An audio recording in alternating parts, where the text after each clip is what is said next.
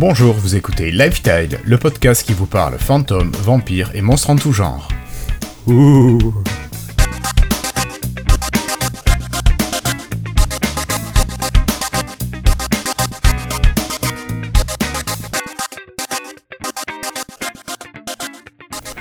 Bienvenue à toutes et à tous, vous écoutez Lifetide, c'est l'épisode 165 et nous sommes le jeudi 31 octobre 2019, jour d'Halloween, d'où cette petite introduction. Voilà. Alors, vous pouvez retrouver le podcast si vous nous écoutez en audio. Vous pouvez nous retrouver aussi en vidéo à l'adresse youtube.lifetile.fr. Si vous nous regardez en vidéo et que vous souhaitez nous retrouver en audio, utilisez le flux RSS podcast au singulier.lifetile.fr. Et sinon, dans tous les cas, vous pouvez nous retrouver en vidéo, en audio et par écrit sur lifetile.fr. Pour celles et ceux qui souhaiteraient venir échanger avec nous, vous pouvez le faire en vous connectant sur le Slack de Lifetile. Si vous n'êtes pas inscrit, c'est tout simple. Vous nous envoyez un mail à contact.lifetile.fr et vous demandez l'accès. On vous accordera cet accès le plus rapidement possible. Voilà. Euh, bon, mais je crois on va essayer de faire un épisode court aujourd'hui. Aujourd'hui, je n'ai qu'un camarade qui est là. Il est fidèle au poste. Il a des magnifiques fantômes avec lui. Exactement. Tu as bien compris ma vanne d'Halloween. J'ai ramené mes fantômes euh, avec moi. Euh, et donc, je suis prêt pour l'épisode. Oui, ça va être cool. Épisode spécial Halloween. ils auraient pu être en orange. Ça. ça aurait été encore plus que cool. Ouais, mais je, je pense pas que les Lumia soient sortis en orange de mémoire. Si, si, si, peut-être, les derniers là. Ouais, les 930 par là, je sais plus. Euh, bref, euh, comme je l'avais dit, j'espère qu'on va réussir à faire un épisode en dessous de la demi-heure pour une fois, donc sans transition et sans plus attendre. Hop, c'est parti!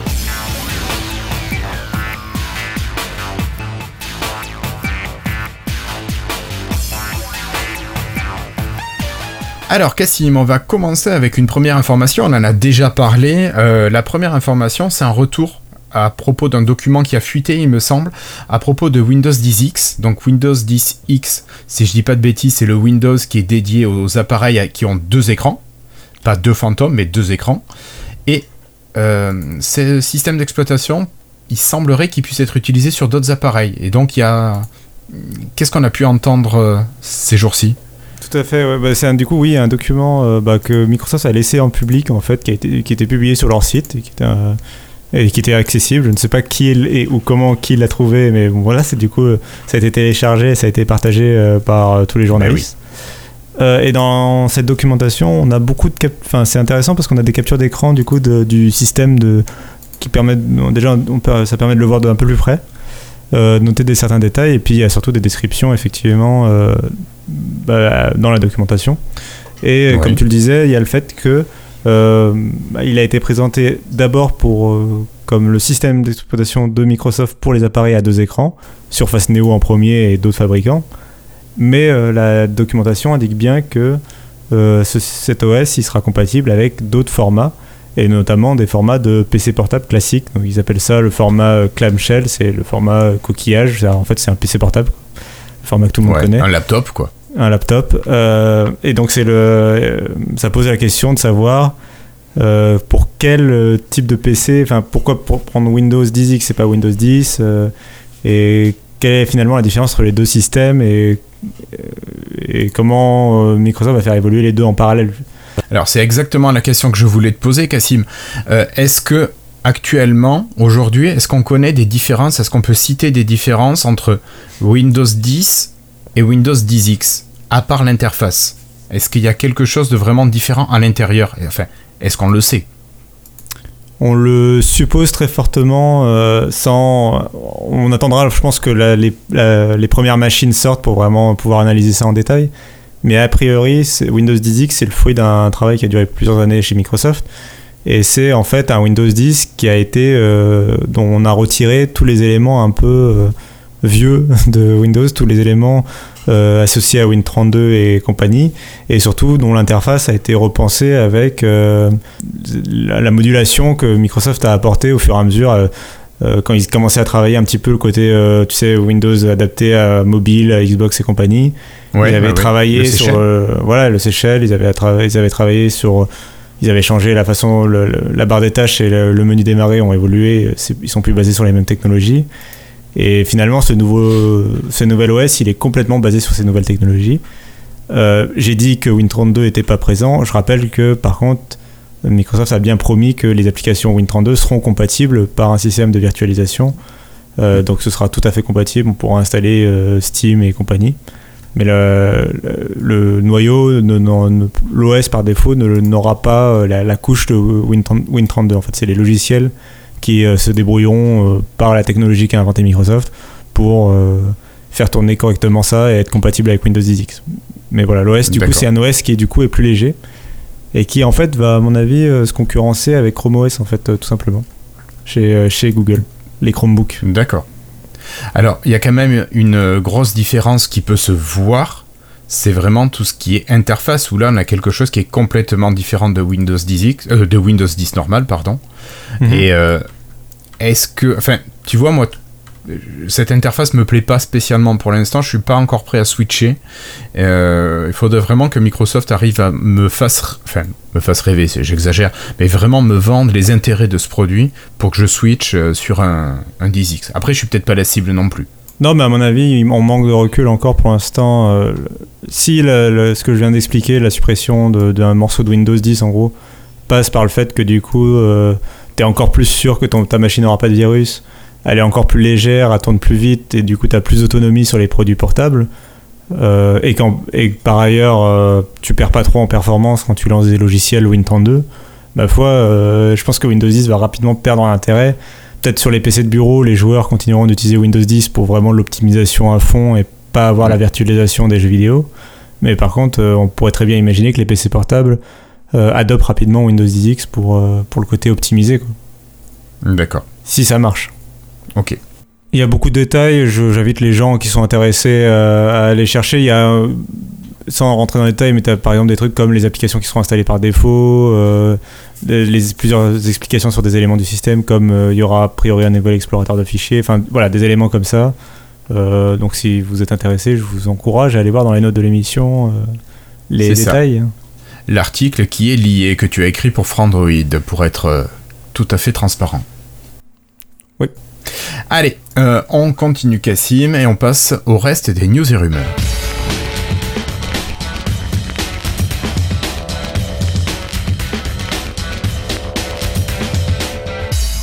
Allez, une première information, alors euh, toujours euh, tirée de chez Frandroid, mais c'est pas toi qui l'as écrite celle-ci.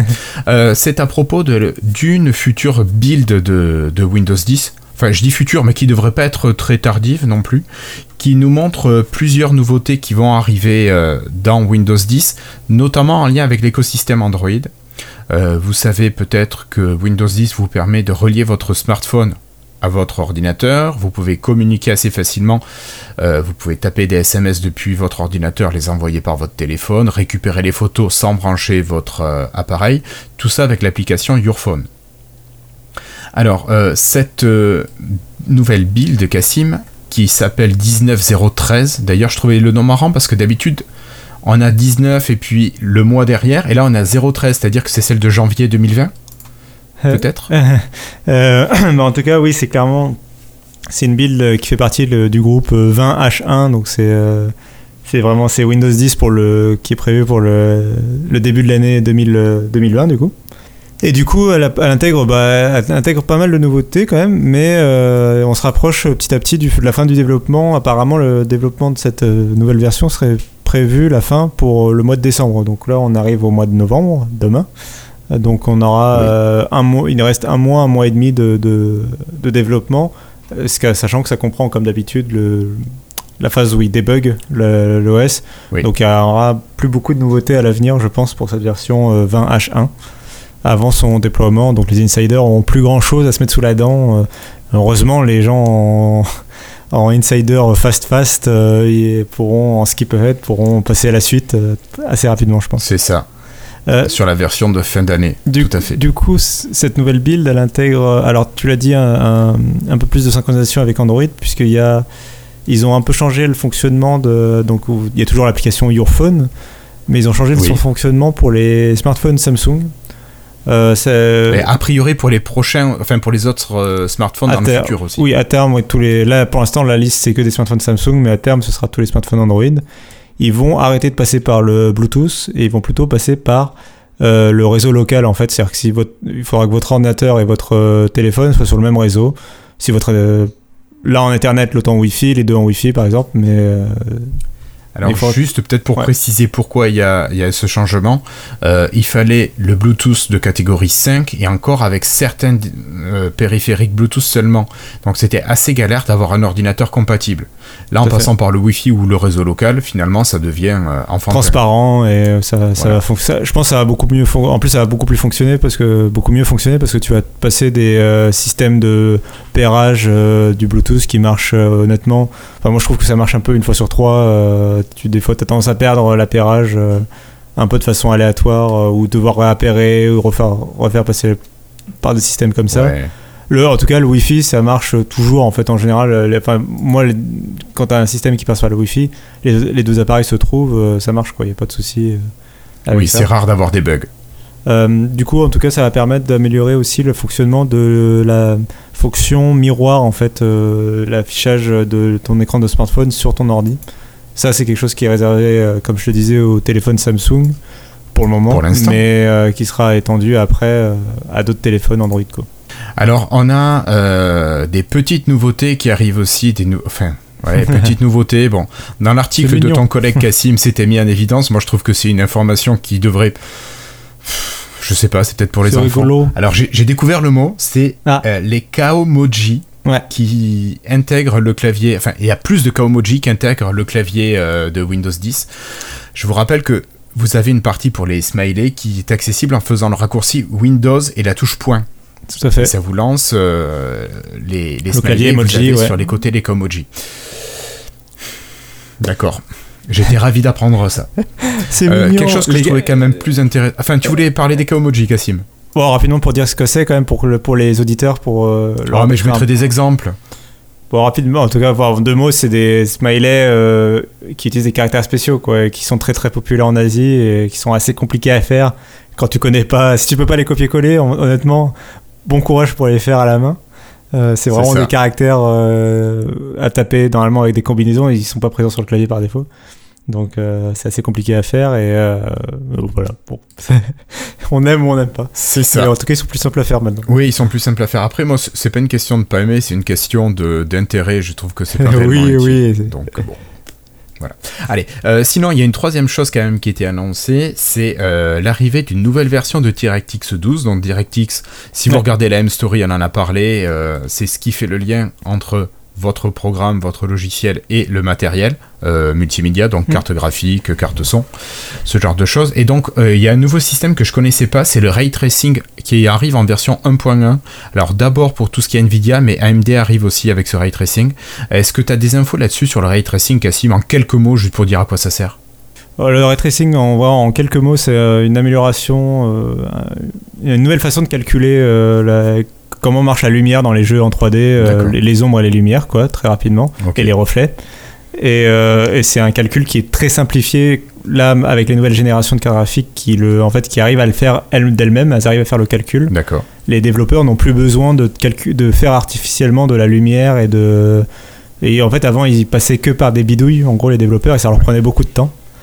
Et maintenant, c'est la graphique qui est capable de faire des calculs scientifiques de la lumière. euh, tu lui donnes une source, à part de là, euh, donc ça, ça veut dire que la lumière va se refléter sur tel et tel point selon le type de matière, etc. D'accord.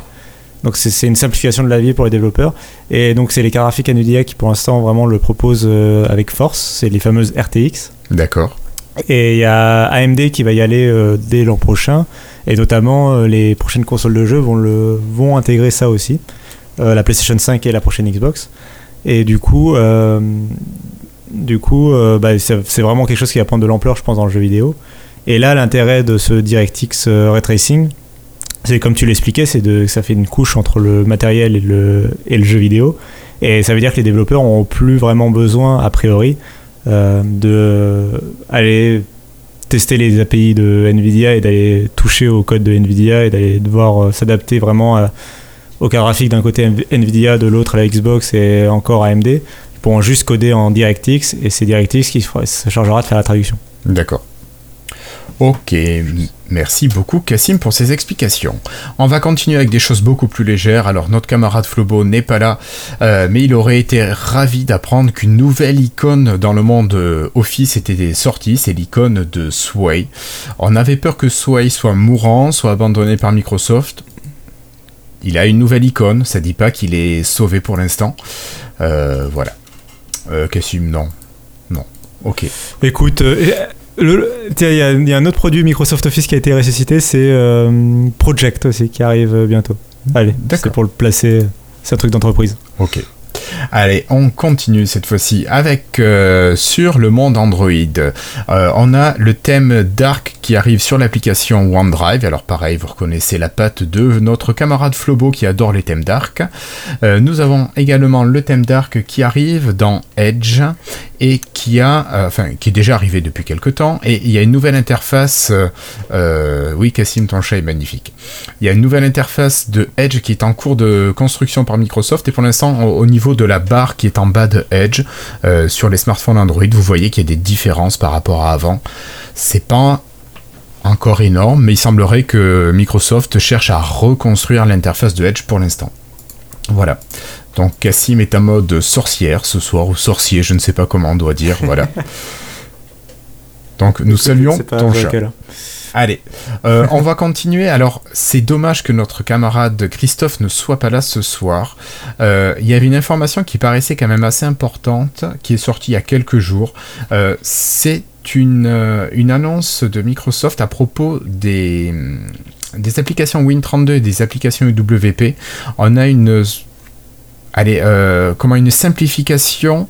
Euh, les applications Win32 qui sont des logiciels classiques vont pouvoir utiliser des, API, des domaines particuliers des UWP. Alors Cassim, peut-être que tu pourras en dire un petit peu plus que moi. Euh, oui, tout à fait. C'est donc là ils ont annoncé une sorte de nouvelle fonction de, de comment dire de packaging en fait des applications Win32. Et en fait, ce nouveau programme, cette nouvelle politique va permettre en fait aux applications classiques euh, bah, Win32, donc par exemple Steam, on va, je vais prendre l'exemple de Steam, bah, c'est typiquement l'application qui en a rien à faire de, ce que Microsoft propose sur Windows 10 et qui aime pas trop se bouger. Euh, donc eux, c'est une application Win32, euh, voilà, Windows 7 et compagnie. Et avec cette nouvelle politique de Microsoft, bah, ils vont pouvoir euh, ajouter des, des fonctionnalités de Windows 10 dans leur application sans euh, la transformer en UWP, sans la mettre sur le Microsoft Store, euh, voilà, sans faire trop de trucs. C'est, euh, ils vont pouvoir, par exemple, ajouter une tuile dynamique ou ajouter la gestion des notifications. des fonctions comme ça qui étaient d'habitude plutôt réservées soit à des applications UWP natives, soit à des applications qui utilisaient le fameux bridge qui permettait de transformer les applications classiques en applications UWP. c'était les centennials. Donc voilà, c'est c'était les fameux Sentinel, exactement. Euh, du coup, c'est une ouverture de plus, euh, je pense, de Microsoft vers euh, les applications classiques et l'idée que vraiment les gens peuvent développer comme ils veulent sur Windows 10 et prendre ce qu'ils veulent dans les nouveautés que propose Microsoft. Tout à fait. Merci beaucoup Cassim. Alors on va continuer avec un autre outil qui a été mis à jour dans Windows 10. ce sont les Power Toys qui sont mis à jour. Et Cassim, Euh, avant de parler de ces mises à jour, les Power Toys, c'est pour qui et ça sert à quoi? Alors les Power Toys, je sais plus quand est-ce qu'ils ont réannoncé ça, mais c'est un. C'était pas la build là du mois de mai? C'est possible que ce soit la build. Ah, en tout cas, c'est période. En tout cas, les Power Toys, pour les plus anciens, se souviendront que c'était quelque chose qui datait de Windows 95 à la base et qui a été ressuscité pour Windows 10 et comme le nom l'indique un peu, ce sont des, des outils de, pour les power users euh, que Microsoft développe en fait, euh, des sortes de petits plugins pour Windows 10 euh, et qui permettent de, de, de faire des choses entre guillemets puissantes avec l'OS et de vraiment Cassim, aller plus quand loin. tu dis pour les power users, tu dis pas pour les développeurs, pour les professionnels de l'informatique, c'est juste pour les gens, je vais dire comme toi et moi finalement. Tout à fait, bah, c'est aussi pour les développeurs et les professionnels, mais c'est aussi pour les, euh, les gens qui veulent aller, euh, comme toi et moi, qui voudraient aller plus loin, qui aiment bien peut-être euh, fignoler, aller plus loin dans les paramètres de Windows et vraiment personnaliser l'expérience du système et, avoir des choses que peut-être le grand public si c'était des fonctions qui étaient directement intégrées dans Windows 10, peut-être que le grand public s'y perdrait un petit peu. euh, ou en tout cas, je pense que c'est ça la réflexion que qu'a Microsoft derrière euh, ces Power Toys. Là, en l'occurrence, euh, ils en ont ajouté un nouveau, et je pense que ça va permettre de bien expliquer ce que c'est. Euh, c'est euh, le Power Rename, qui est un outil en fait donc que tu installes et qui va permettre de redémarrer, de n'importe quoi, de renommer. euh, c'est pas tout à fait pareil. C'est pas exactement pareil. On a l'habitude de redémarrer sur Windows 10, c'est pour ça que. Oh, Euh, baliverne. donc de, qui va permettre de renommer des fichiers par lot et de façon assez intelligente. Donc on va pouvoir lui dire, euh, on va pouvoir sélectionner par exemple 30 fichiers et lui dire euh, trouve-moi euh, cette, cette chaîne de, de caractères, par exemple le lune, et la transformer en soleil. Euh, donc tous les, toutes mes, tous mes fichiers où il y avait lune dans le nom, je m'étais trompé, en fait je voulais mettre soleil, bah, il va automatiquement aller chercher et remplacer soleil. Euh, et il va pas euh, toucher au reste du texte, il va pas toucher au reste du titre, et donc il va vraiment le faire de façon assez intelligente. Ah et il y a plein de petites options, tu peux lui dire euh, de- d'exclure, tu peux lui dire d'aller chercher dans les sous-dossiers, ou, ou au contraire de pas les- de le faire, euh, de juste de changer juste l'extension, enfin voilà, tu peux aller... euh, Il y a vraiment beaucoup d'options. Et euh, c'est le genre d'outil qu'on trouve dans cette boîte à outils. D'accord. Alors c'est vrai que moi quand j'ai vu l'information passer, il y avait un exemple qui était là avec les fichiers images. Et euh, il y a XNView par exemple qui permet de faire euh, de renommer les fichiers par lot. Donc Mhm. euh, c'est très pratique quand tu développes des séries de photos, euh, vu que dans ton Lightroom tu vas peut-être pas reprendre toutes les photos ou tout développer. Tu vas renommer tout ça pour avoir des numéros qui s'incrémentent vraiment bien de 1 en 1. Euh, mais c'est limité aux images. Et on n'a pas toutes ces fonctionnalités de recherche, d'aller chercher une partie. Bon, après, c'est facile, tu retapes une fois le titre et il te change tout. Mais il n'y a pas cette recherche dans les sous-dossiers. Euh, moi, je trouve que ce qui serait sympa, c'est qu'on vous propose peut-être dans les tutos Lifestyle euh, comment installer et utiliser les Power Toys. Donc, ça, je pense qu'on va vous proposer ça assez rapidement. Euh, Cassim, allez, on continue. Je crois que toi, cette semaine, tu as pu jouer beaucoup, beaucoup, et au travail. Est-ce que tu peux nous parler un petit peu de ce qui arrive? Alors, peut-être ton retour sur le xCloud téléphone, et puis surtout de la partie console qui arrive, presque. Ouais, euh, bah alors du coup, ouais, donc d'abord euh, le retour d'expérience sur. euh, oui, j'ai eu l'occasion de jouer au boulot. euh, et, écoute, il y a des fois, voilà, on aime bien son boulot. ça fait partie de ces moments-là. Écoute, Euh, quand il y a des bons côtés, faut en profiter. Bah donc j'ai dû me sacrifier quoi. C'est fallait Oh le là faire, fallait que quelqu'un s'y colle. Bon bah ça a été moi. hein. Euh, du coup oui j'ai Oh pu là là. tester, euh, j'ai pu tester xCloud. Alors euh, je vais d'abord insister sur le fait que j'ai un peu triché pour le tester et que cette triche bah, a des conséquences sur l'expérience et qu'il faut bien comprendre que c'est euh, une première expérience, c'est une première prise en main et que ça permet de euh, Alors, comprendre tu quelques l'avais dit trucs. la semaine dernière. hein. Mais oui, voilà. Donc je, je suis passé par un VPN euh, et j'ai euh, en gros donc j'ai, installé l'application sur mon téléphone, j'ai branché une manette et je suis passé par un VPN pour me connecter au serveur britannique. Euh, Il y a des points qui sont intéressants à relever en dehors de, de l'expérience que j'avais déjà un peu donnée sur le fait que le jeu il est fluide, enfin que ça, marche plutôt bien, on- tu, tu sélectionnes un jeu, voilà. Moi je voulais donner des, un peu des, des détails sur le, les à côté et le fait que par exemple des choses comme quand tu démarres l'application tu dois choisir un jeu et quand il démarre tu as 5, 10, 15 secondes de, chargement du jeu. Et une fois que le jeu est chargé tu as 10, 15, 20, 30 secondes de euh, le jeu démarre en fait. C'est vraiment comme si vous le démarriez sur votre Xbox ou sur votre PC et vous avez euh, l'éditeur euh, par exemple c'est The Coalition pour euh, Gears 5 par exemple avec le- leur logo en trois parties qui met 20, bien du temps un peu comme euh, quand vous commencez un film là les Marvel Studios et compagnie c'est Ah oui, un peu le même délire le- le- vraiment la- le, le temps avant d'arriver au menu principal quoi Ouais, ouais. et, euh, et ça me pose. En fait, le truc, c'est que. Alors, sur PC, tu te le tapes tout le temps. Sur Xbox et sur PlayStation, maintenant, de, de nos jours, tu te le tapes moins parce que souvent, tu vas jouer à un seul jeu. Et tu vas. En fait, à chaque fois que tu reprends ton jeu, il, recharge, il le remet instantanément. euh, et tu repasses pas par le menu Oui. principal, tu retournes dans ta partie euh, immédiatement. Immédiatement, Euh, ouais. Là, c'est pas du tout le cas. Dès que- et encore, c'est encore pire que ça, c'est que dès que tu passes en multitâche, par exemple, si je vais sur Slack et que je retourne sur le truc de streaming, il m'a remis au menu principal, quoi. Et il faut que Ah, je là, repasse par, les, par le démarrage, il faut que je relance le jeu, etc. En plus, il t'est obligé à chaque fois. C'est même pas comme s'il allait te reconnecter à ta session de jeu qui est en cours, il va vraiment te remettre, euh, te refaire démarrer le jeu à zéro. Euh, c'est comme si tu redémarrais à chaque fois ta Xbox entre euh, chaque session de jeu et entre même en- entre chaque fois où tu retournes par exemple sur la télé ou quoi. tu étais obligé de redémarrer obligatoirement ta Xbox. Donc Ouais, c'est un peu ça, c'est un côté pénible. Après, ça reste une preview pour l'instant, mais c'est un côté pénible et qui, va, qui est un peu contre-intuitif par rapport, je trouve. Euh, pour moi, la promesse de base du cloud gaming, vraiment d'origine, euh, avant même que Microsoft le propose, c'est l'idée que tu vas pouvoir à tout moment euh, enfin, retourner dans ta session de jeu, repartir, tu fais pause et ton jeu va t'attendre en fait, et que tu vas pouvoir le relancer un petit peu comme quand tu relances Netflix et qu'il va te remettre au milieu de l'épisode et il sait où tout est arrêté et t'as pas besoin de euh, t'as pas besoin de repasser par le début de l'épisode, t'as pas besoin de retrouver toi-même le chemin quoi. C'est ça, l'idée, c'est d'aller vite. C'est le jeu tout de suite. Bah surtout sur dans une- pour moi en plus c'est d'autant plus vrai que le contexte mobile pour moi sur smartphone c'est des sessions de jeu qui vont être amenées à être assez courtes à mon avis c'est Ouais. pas tu vas pas te poser pendant deux heures sur ton smartphone pour jouer tu vas plus- c'est plutôt être dans les À transports moins en que tu sois en commun déplacement. ou- oui mais ça à mon avis le le, Ouais. le gros du jeu mobile de nos jours euh, c'est plutôt des petites sessions de jeu et pas Oui, des, grandes sessions euh. et donc t'as pas envie de perdre du temps avec des chargements, etc. Donc ça c'est un peu le bémol. Et c'est des choses euh, que j'ai relevées qui, sont finalement euh, pas impactées par le fait que je joue à, à travers un VPN et sur un... C'est le même service pour tout le monde là. C'est, Ben des oui, de toute façon, si ça te renvoie en arrière, euh, VPN ou pas, ça change rien. J'ai noté aussi que la manette, mine, de rien, quand même, c'est assez encombrant. Enfin, je m'imaginerais pas forcément avoir ça. Bah, tu peux pas l'avoir dans, dans ton manteau. Tu es forcément obligé de l'avoir dans un sac. Et, euh, et sortir la manette, sortir le clip, euh, clipper ton, ton smartphone dessus et tout, ça te donne quelque chose d'assez euh, euh, un peu grossier, quoi. Donc j'attends de voir.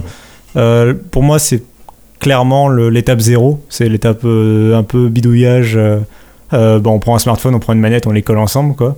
Après, l'avantage de ça, Cassim, je pense, c'est que ça permet aux utilisateurs de se lancer dans le cloud gaming Ouais. sans faire de dépenses supplémentaires. Je suis d'accord. Et je ouais. pense que c'est une bonne chose. Mais après, il va sûrement y avoir des manettes qui se plient, des petits trucs euh, fins Mm. euh, que tu glisses dans le manteau. euh. Exactement, je suis, de- Ouais, je suis je tout à fait d'accord. Euh, je suis tout à fait d'accord avec toi. et je pense justement que euh, là, c'est des remarques que je fais vraiment sur la preview. Et clairement, je- ça, ça montre à quel point ça va être nécessaire de développer les manettes dont tu parles. Et on l'a vu déjà, Microsoft travailler dessus. Et à mon avis, ça va être des manettes ouais, façon Switch que tu vas pouvoir mettre sur le côté du smartphone. Ou, euh, ou des éléments comme ça, ou des manettes pliables, tu as dit ex- exactement, qui vont permettre, ou même directement jouer sur l'écran tactile. euh, Microsoft travaille là-dessus aussi. Euh, mais des choses qui vont permettre de pas avoir à s'encombrer autant et, et à, à rendre l'expérience plus fluide en fait. Ouais. Donc c'est vraiment des, des points que j'avais relevés et d'une manière générale, j'espère qu'ils vont améliorer le, justement tout ce qui est expérience autour, autour du jeu en lui-même, vraiment de pouvoir rentrer plus facilement dans le jeu, plus rapidement. Après, c'est euh, je réitère le fait que euh, c'est bluffant, t'as vraiment l'impression que tu joues sur euh, ton téléphone à un jeu Xbox euh, qu'il est incapable de faire tourner. Et en plus, euh, je l'avais déjà dit, mais la, la synchronisation, xCloud est considéré vraiment comme euh, une console au même titre que ta Xbox ou ton PC. Et du coup, la sauvegarde est synchronisée, et du coup, tu peux reprendre. euh, Quand tu arrives chez toi sur ta console. voilà, il a synchronisé la sauvegarde, il n'y a pas de souci avec ça. euh, c'est pas, euh, faut pas refaire sa liste d'amis, faut pas, euh, voilà, tu repars pas à zéro. Mm. Euh, Ah ouais. Donc ça c'est bien fait et t'as pas besoin d'installer les jeux, ça c'est quand même aussi assez pratique. la liste de jeux, tu la, tu lances, il se lance tout de suite. Quoi. Oui, mais j'ai installé l'application et il m'a montré ce que j'avais sur ma console, donc c'est pratique. Alors, on a une euh, deuxième information qui est sortie, enfin c'est plutôt une annonce Microsoft. Euh, Microsoft nous parle cette fois-ci du streaming de xCloud, mais depuis votre console vers votre smartphone. Alors pour l'instant, la bêta est annoncée aux USA, au Royaume-Uni. Il me semble qu'il y a l'Australie aussi, mais je suis pas sûr. Et euh, bientôt, cette bêta devrait peut-être arriver en France d'ici quelques temps. Euh, donc ça, c'est euh, c'est quoi, Cassim? C'est votre console et il faut quoi pour jouer depuis notre console vers notre smartphone? Ouais, c'est tout à fait. C'est alors, je crois que je- le, le nom général en fait de, de tout, tout ça, c'est le Xbox Game Streaming. Oui. Et en fait, il y a deux volets. Il y a d'un côté xCloud où tu joues depuis le serveur de Microsoft, et là, ce dont tu parles, c'est le console streaming. J'essaie de retenir les noms de les noms c'est marketing de bien ça. Microsoft. Il va falloir qu'on les utilise. Euh, donc c'est le console streaming, c'est euh, donc la, comme tu le disais, la possibilité de jouer cette fois depuis ta Xbox. Donc tu joues sur ton téléphone, mais le jeu tourne sur ta Xbox. Euh, et là où c'est vraiment bien pensé, c'est là j'ai vu passer que en fait donc tu vas vraiment démarrer l'application sur ton smartphone. On se retrouve vraiment dans la même configuration que xCloud. Tu as ta manette dans les mains. tu choisis un des jeux qui est installé sur ta Xbox et ta Xbox va démarrer, mais elle va démarrer en mode streaming et Microsoft a assez bien fait les choses, c'est-à-dire que tu vas pas, euh, si tu es dans ton salon au même moment par exemple, euh, tu vas pas, euh, la, la, Xbox va pas prendre le contrôle de ta télé, elle va pas s'allumer avec toutes les LED allumées et tout, elle va vraiment en fait juste s'allumer pour faire tourner ton jeu. Et c'est vraiment ton smartphone le maître, le maître de l'expérience quoi. par exemple, j'avais testé la même chose c'est Sony avec la PlayStation 4 et c'est pas là c'est c'était pas ça du tout, c'était vraiment euh, en fait la console elle s'allumait à distance. Et du coup euh, si, ta si ta télé était allumée bah, en fait la PlayStation 4 prenait le contrôle de ta télé euh, et, tu, et tu pouvais suivre le jeu qui était en même temps streamé D'accord. sur le téléphone tu vois c'est pas vraiment enfin on sent j'ai l'impression que l'approche de Microsoft est un peu plus aboutie ils, ont, ils arrivent en retard sur ça sur ce point là mais elle est un peu plus aboutie j'ai l'impression et donc comme tu t'as dit c'est pas encore disponible en France mais ça arrivera bientôt et du coup la différence avec Xcloud c'est qu'il faut une Xbox faut avoir acheté une console. Euh, il faut aussi avoir une bonne connexion, à mon avis, euh, pour envoyer euh, le flux. Et après, bah, il suffit d'un smartphone. Là, par contre, ce sera transparent. Ça suffira d'un smartphone sur Android et, d'une manette. Alors, dans les recommandations de Microsoft, parce que Microsoft indique ce qu'il souhaite pour que l'expérience soit optimale, il faut un Android en version 6.0 ou plus, donc ça va, je mhm. pense que quasiment tous les téléphones, du Bluetooth 4.0 minimum, une manette Xbox qui marche en Bluetooth, au moins 10 mégabits en download et 4,75 mégabits ouais, c'est plus celui-là, à mon avis, c'est plus celui-là qui Et là, ça pique. Alors, c'est sûr que si vous avez la fibre, vous en fichez, mais pour ceux qui n'ont pas la fibre, euh, ben, c'est pas pour nous. Et, et avoir moins de 125 millisecondes de latence au niveau de votre connexion. Voilà. Et bien sûr, avoir l'application Xbox Streaming sur le téléphone, sinon, évidemment, ça ne fonctionne pas. Euh, voilà. Et alors, pour l'instant, il y a une limitation, Cassim, d'après ce que j'ai cru comprendre, c'est que euh, cette bêta est limitée pour le moment aux jeux que tu as sur ta console, mais qui appartiennent au Game Pass. Donc je me demande s'il n'y a pas encore un truc avec le xCloud pour l'instant. Euh, c'est pas ce que j'ai. Ah, peut-être, j'ai pas, j'ai pas, suivi ce détail, et surtout j'avais compris que c'était limité aux jeux Xbox One pour le moment. oui, oui, euh, oui et que les jeux Xbox 360 et Xbox tout court sont pas encore compatibles pour l'instant, mais que Microsoft travaille sur le sujet. Donc, euh, oui. oui, c'est cette limitation euh, que pour l'instant, ils commençaient par les jeux du Game Pass. Ok, bah c'est possible. Après, c'est oui, l'idée c'est peut-être euh, juste de favoriser. Si vous n'avez pas encore compris, le, Game Pass c'est vraiment devenu le produit phare de, de côté Xbox, de Microsoft et et c'est devenu enfin c'est en train de remplacer c'est presque en train de remplacer la marque Xbox euh, en fait euh, c'est ça que par exemple le stand euh, si j'ai bien compris le stand de la Paris Game Week qui a lieu en ce moment il n'y a pas de stand Xbox carrément c'est enfin c'est quasiment un, un, stand de Xbox Game Pass quoi. D'accord. Donc c'est vraiment enfin en tout cas c'est vraiment mis en avant par Microsoft quoi. D'accord. Alors on va quitter le Xbox Game Streaming et on va aller du côté, du côté, du côté, ah oui, du côté matériel aux États-Unis, il y a Xbox qui a fait une offre assez sympa, Cassim, tu vas nous la présenter. Et il semblerait qu'il y ait des collègues à toi qui aient sollicité une personne de chez Xbox France pour avoir quelques informations supplémentaires là-dessus. Et tu vas nous dire ce qu'il en est.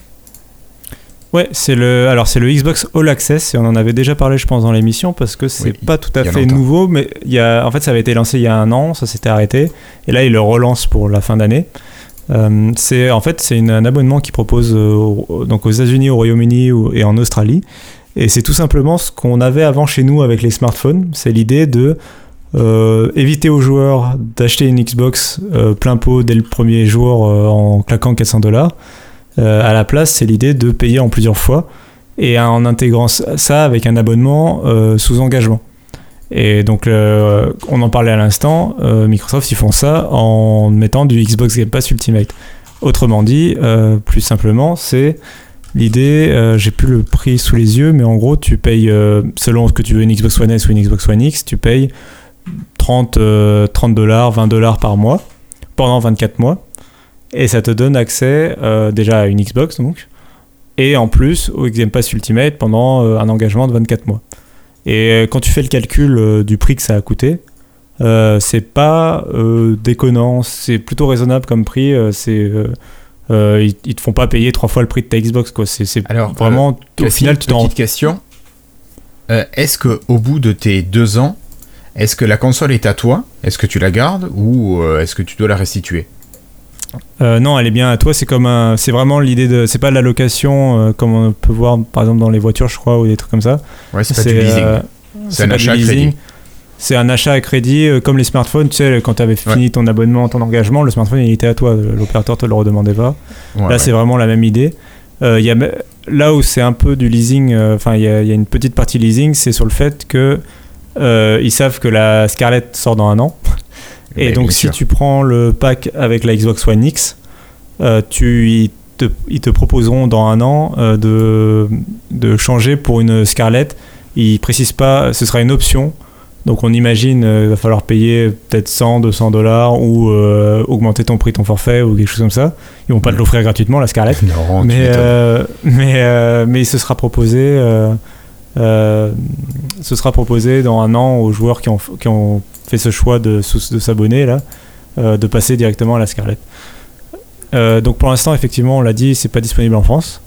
Moi, je trouve que déjà, c'est quelque chose que c'est une proposition qui me semble très intéressante de la part de Microsoft parce que ça joue vraiment sur leur force de pouvoir proposer le, Game Pass et de dire, bah voilà, plutôt que de payer 400 dollars, je, je, paye 30 euros par mois et j'ai du jeu en illimité, j'ai même plus besoin de payer de jeu et j'ai ma console, euh, euh, et je reçois ma console quoi. Donc euh, je trouve l'offre en soi, enfin la proposition intéressante pour Microsoft. Après, ça reste de l'achat, enfin on pense ce qu'on veut de l'achat à crédit. c'est ça, mais enfin quand même, je trouve que c'est pas comme pour les smartphones où tu payes quasiment deux fois ton téléphone. Euh, là, je trouve que le tarif que tu annonces, si on est vraiment sur du 30 dollars en conversion à 30 euros pour une Xbox One X, je trouve que le tarif, deux ans de Xbox Live euh, de Game Pass euh, Ultimate plus la console, je trouve pas ça déconnant comme prix. Ça me choque pas. Contrairement au prix des ah. smartphones qu'on avait avant. Vraiment, quand, quand tu vois le, calcul, quand il y, a eu le calcul qui a été fait de ce que ça, ce que ça coûte en final abonnement et console comprise, euh, t'en avais vraiment pour le prix euh, moyen de la console. C'est-à-dire que par exemple, je crois que la Xbox One X te, te ramenait à peut-être 300 dollars ou 400 dollars, un truc comme ça. Et, euh, et tu vas peut-être pouvoir la trouver moins chère. si tu l'achètes séparément en, au Black Friday sous forme de bon plan pendant les périodes de solde, tu vas la trouver moins chère. Euh, mais par contre, d'une manière générale, le prix est pas déconnant et tu vas pas la payer vraiment plus cher. Que... Et du coup, ça veut dire que le crédit, enfin, il est virtuellement, il est vraiment à 0%. Euh, il mm. a pas vraiment de, de, Tu payes pas de crédit. Et de toute façon, c'est pas vraiment dans l'intérêt. En vrai, c'est pas dans l'intérêt de Microsoft. L'intérêt de Microsoft dans ça, c'est pas de gagner de l'argent sur des crédits. C'est pas une banque Microsoft, ils s'en foutent un peu de ça. Euh, l'intérêt, c'est de, vendre du jeu et d'avoir des abonnés et t'engager en fait. Du coup, t'es engagé sur 24 mois à jouer sur la Xbox et ils savent que tous les gens qui prennent le, le truc aujourd'hui, surtout avec la Scarlett qui arrive dans un an, c'est autant de gens qui seront beaucoup plus enclins à switcher pour une Scarlett plutôt qu'une PlayStation 5 quoi. Mm, mm. Euh, et ils vont jouer en illimité euh, et ils ont leur du coup l'abonnement Live Gold est intégré l'abonnement Game Pass est intégré et euh, la proposition est vraiment très honnête je pense mais du coup effectivement, comme tu disais, il y a des collègues, mes collègues de Game Cult donc, qui ont pu interviewer bah, à la Paris Games Week, j'en parlais, euh, Ina, euh, alors j'ai Ina Gelbert, la nouvelle patronne de Xbox France, on en avait parlé. Oui, oui. Euh, donc ils lui ont posé tout un tas de questions qui est très, enfin l'interview et somme toute, je vous la laisse découvrir, c'est intéressant. Ça sera en lien sur l'article. Je trouve que malheureusement, bon, c'est sa fonction, hein, les, les réponses sont, sont assez polissées. Mais, mais c'est intéressant quand même de, de voir la réponse officielle de Xbox France sur des sujets comme le xCloud et compagnie. Euh, et donc, euh, on lui a posé la question de euh, ce qui sera proposé en France, quoi, cet abonnement? Ce, programme Xbox All Access, qui est le nom officiel. donc, elle a dit que c'était assez compliqué. Pour l'instant, c'était qu'aux États-Unis. C'était plutôt une sorte de, de, test à grande ampleur, mais que c'était assez compliqué à, mettre en place parce que ça demande, comme je disais, Microsoft c'est pas une banque, donc ça demande de trouver un partenaire financier. Ça demande de trouver les bons circuits de distribution. En gros, il faut que Amazon et Micromania et tout ça ils acceptent de, de faire des signatures de contrats et de, de, se transformer un peu en boutique opérateur, quoi. Donc euh, ça demande, à mon avis, effectivement, de signer des contrats et c'est pas totalement dans la main de Microsoft, à mon avis. D'accord. Mais, euh, mais ils ont dit que c'était déjà en, les discussions sont déjà entamées depuis un petit moment sur le sujet.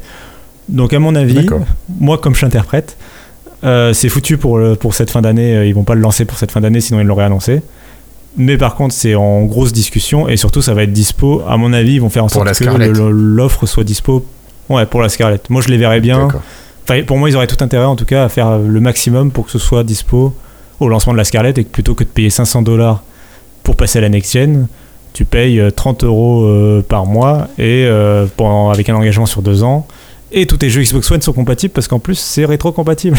eh ben oui, et là c'est pas mal, ça serait même un sacré bon plan, Cassim. Ok. Bon, bah écoute, je te remercie pour toutes ces informations de l'écosystème Xbox. Je crois qu'on a fait le tour, Cassim, là, pour cet épisode. Ouais. Finalement, on a dépassé les 30 minutes. Je, Oui, je crois que je t'ai fait griller les 30 minutes. C'est ça, sinon je vais être obligé de couper, de faire un, épisode bis. Tiens, allez, on va faire ça. Euh, non, allez, plus sérieusement, euh, merci Cassim d'avoir été là ce soir pour m'accompagner. Euh, je vous donne rendez-vous normalement la semaine prochaine pour l'épisode 166. J'espère que Florian sera là pour vous parler d'autres informations assez sympathiques et nostalgiques. si vous avez le temps, n'hésitez pas à laisser un petit commentaire en bas de la page de la vidéo sur euh, la page de l'article sur le site de Lifetime. Voilà, ça nous fait assez plaisir, ça nous fait toujours très plaisir d'ailleurs euh, de vous lire. Et puis dites-nous ce que vous en avez pensé de la qualité euh, du montage, s'il y a des choses qui vous plaisent pas, sur le son si ça vous plaît ou ça vous plaît pas. Cassim, de magnifiques fantômes qui sont là. J'ai un 950 qui se cache dans le coin, je sais pas où il est passé. il est là. Ah, il devient invisible, on ne sait pas. Ah, c'est ça. voilà.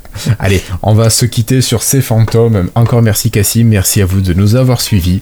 Euh, on compte sur vous pour nous laisser des commentaires et on vous dit à la semaine prochaine. Allez, salut. Ciao.